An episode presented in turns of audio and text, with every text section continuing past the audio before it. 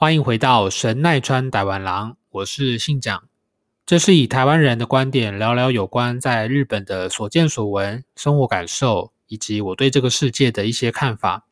透过台湾郎的频道，带你了解旅游书之外更多的日本。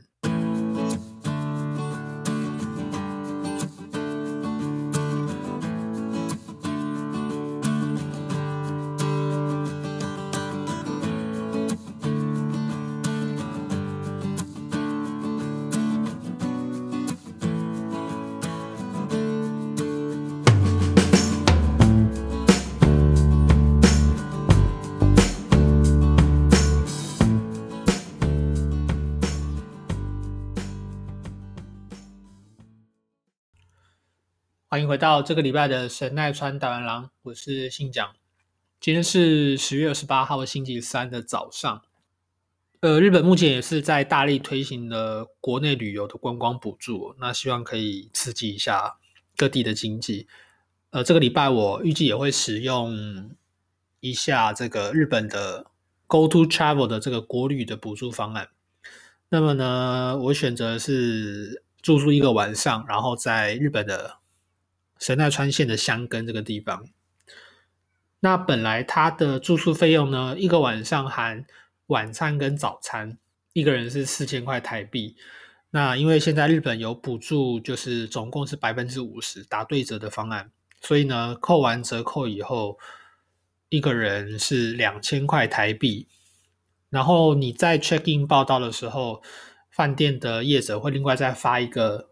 两千块日币的消费券给你，那这个消费券你可以在当地的餐馆就直接当做就是现金来做使用这样子，所以其实很划算。那我想说，难得没有下雨，因为前阵子其实下雨下蛮久的，现在这个时期其实出去的人也不会很多啦。那就是当然自己做好保护措施，然后稍微。放松一下，这样。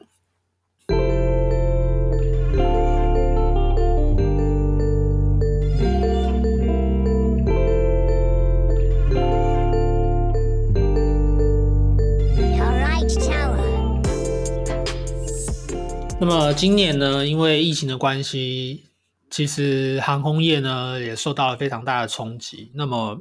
根据这个国际航空运输协会呢 （IATA） 的统计呢。今年二零二零年呢，全世界的航空的需求规模呢，和前年相比下降了百分之六十六。那么，特别是在国际线呢，几乎是没有复苏的迹象。那预估呢，今年全世界的航空公司呢，呃，到年底的最终的这个亏损额呢，会达到八百四十三亿美金，合计大约是九兆台币。那当然。各地都受到冲击的情况下，我昨天看到新闻说，今年全球只有四家航空公司，它的营业利益是正的。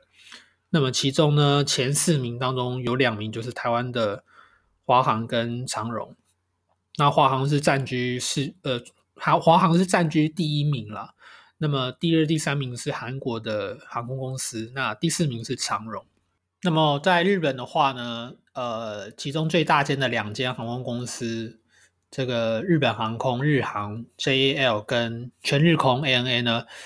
呃，也都预估在二零二零年的三月起的业绩预想呢，其实最终都是预估会是亏损的情况。那么特别是在全日空 ANA 呢，他们在昨天的时候呢，呃，有发表就是二零二一年。三月起的业绩预想呢，预计是会亏损达到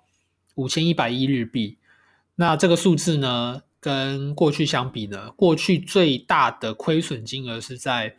雷曼兄弟之后，呃，二零一零年三月起的业绩报告，当时是亏损了五百七十三亿日币。那么这一次这个五千一百亿日币呢，和当年相比是整整多了十倍哦。航空业的话，当然跟一般的产业比较不同，因为他们的人事成本固定费用占比非常的高。因为飞机里面除了有机师，还有在机上服务的空服员之外，以及在地面作业的地勤人员、维修人员等等，这些人事费用，即便目前飞机是大部分都没有飞行的状况，但是公司还是要赋予这些员工固定的薪水，所以这个对于企业来说造成一个非常大的负担。目前的这个日本的 ANA 全日空为例的话，预计他们是在明年春天呢会派遣自己当地的员工四百名到日本的大型的家电的量量贩店或者是超市。呃，以及旅馆来让他们就是去工作。那么这个目的当然就是希望能够减轻企业的人事支出，这样子。大家也知道，空服员其实在所谓的应对进对，还有和客人的接待上面，他们这个地方是训练非常良好的。所以呢，呃，有日本的就是量贩的业者呢，他们主动跟。航空公司联系，希望说，那你们可不可以派遣你们的员工到我们这里来上班？这样子，那由由这个量贩业者呢，他们来支付薪水。那么同样的呢，在日本的旅馆以及一些客服中心呢，也需要这些就是对于接待要求程度比较高的一些行业呢，希望能够透过目前暂时这个疫情的关系呢，没有办法飞行。做飞行工作这些空服员，能够让他们有一些额外的工作的机会。以全日空来说呢，他们是暌违了二十年的减薪，冬天的所谓的奖金发放的部分呢，冬天的 bonus 也确定取消。在人事费用之外呢，二零二零年跟二零二零年呢，会减少大型机队的营运以及飞行，那预计会减少三十五架次的航班。估计可以帮公司节省了约四千亿日币。那么，我想在目前的疫情的这个状况下呢，企业也都是在想办法可以求生存。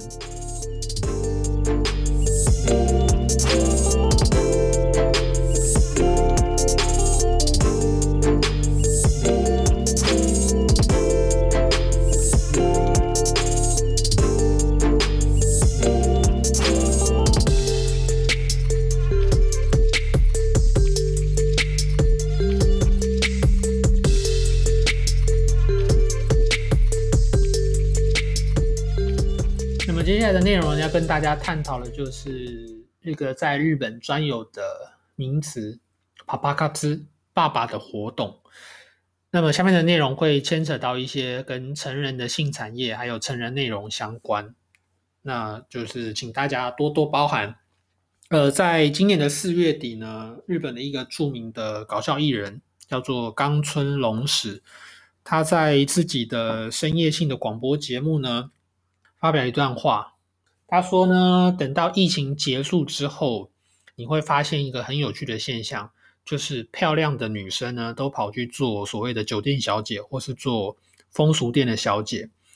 因为这个工作呢，时间又短，赚的钱又多。那如果你不趁现在赚，你不趁现在赚钱，你要趁什么时候赚钱呢？这样子。那他讲完这段话呢，就是被大家骂翻。那么在隔天，他就出来在自己的广播节目中道歉，就认为说自己讲的话不够谨慎，心里面就是造成了一些不愉快这样子。什么是爸爸火呢？广义的定义来说呢，就是通常是年轻的女性，可能是学生还在念书阶段的高中生或者是大学生，那他可能也许有自己的打工，但是赚的钱不多。然后需要一些额外的生活生活费的花费，啊，或者是他可能想要买名牌包啦，想要买一些名牌的东西，但是没有钱，那他就会到网络上去找所谓可以资助他生活的爸爸。那这个爸爸的年纪定义也很广哦，只原则上只要是年纪比这些女性大的人都算，对于他来说都算爸爸，从二十五岁甚至老的到五六十岁。都不奇怪。那么，对于女生来说呢？那女生图的是什么？女生图的当然是她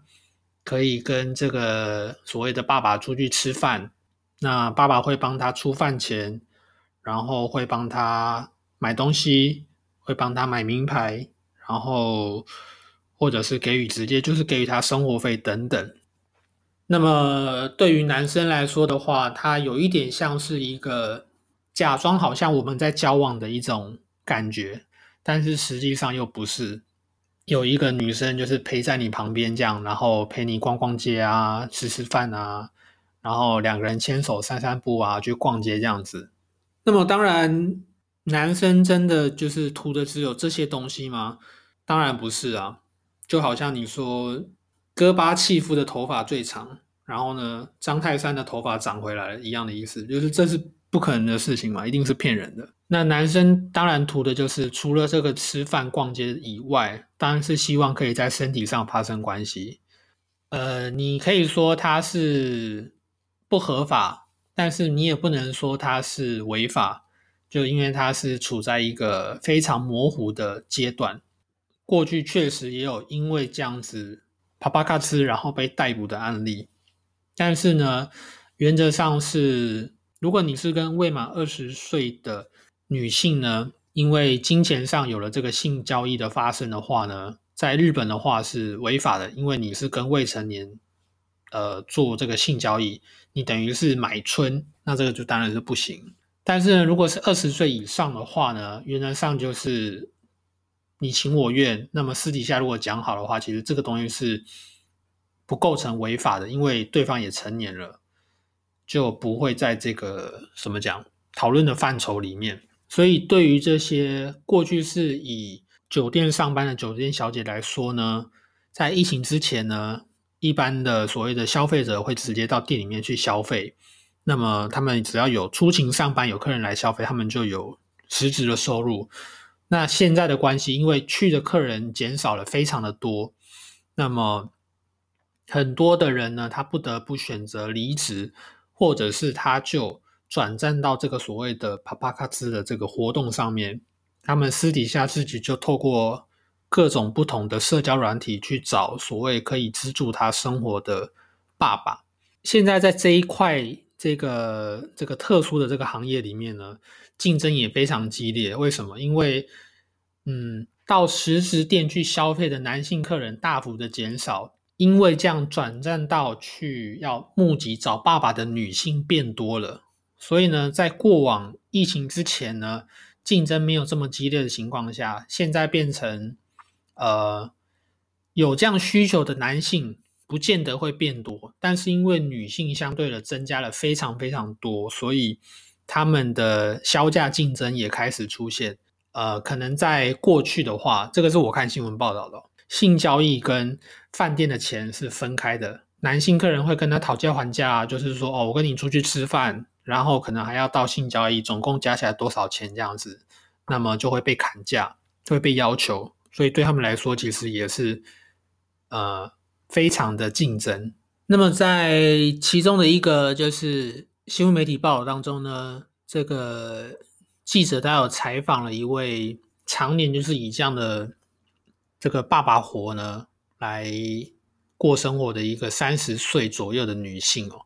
那么她就秀出了她手机的 A P P 里面的她的这个收入，她就说在疫情之前呢，一个月平均大家可以赚到五十万日币以上。那么疫情开始之后呢，从四月开始，他一个月的收入是不到三十万，等于是三十万以下，影响非常的巨大这样子。那么这个工作为什么呃会有部分的女性呢，就选择投身这样的行业，然后从此以后就一旦跳进去就很难。很难再出来原因，就是因为这个工作当然它的利益非常的可观，然后它又是直接现拿现金，又不用缴税，等于算是私底下的收入。所以对于很多可能一开始的确是因为生活生计上面出现了问题，他可能需要短暂的一些金钱，他选择进入这样的这个行业。但是久而久之呢，慢慢因为他的价值观，因为透过这样子快速大量的金钱进入的方式，他可能就会觉得，如果他再回到一般的所谓的社会上面呢去做一般的工作，相对于来说，那个赚钱的速度当然是相差很多，所以很多人可能陷入从此就是出不来这样子。对，那嗯，当然，我觉得对于这个工作，我自己的看法就是，如果是以在日本的话，因为这个日本的风俗业它。并不是违法的。或许那些去从事这些行业的人，他们都有自己的一些理由，或者是说不出来的苦衷。我自己的看法是会给予尊重，总不会有人说从小就是自愿就说哦，我想要当风俗小姐，应该是不会有人这样子。也许他是有什么不得已的理由，他去做这样的工作。至于你要不要去透过实际的行为去去消费，那又是另外一件事情。那么我们今天的节目就到这边告一段落。如果你喜欢我的节目，记得到苹果的 Podcast 上面帮我按五颗星，Google Podcast、Spotify、KKBox、SoundOn 这些平台都可以收听到我的节目。那我们今天节目就到这边，跟大家说声拜拜啦。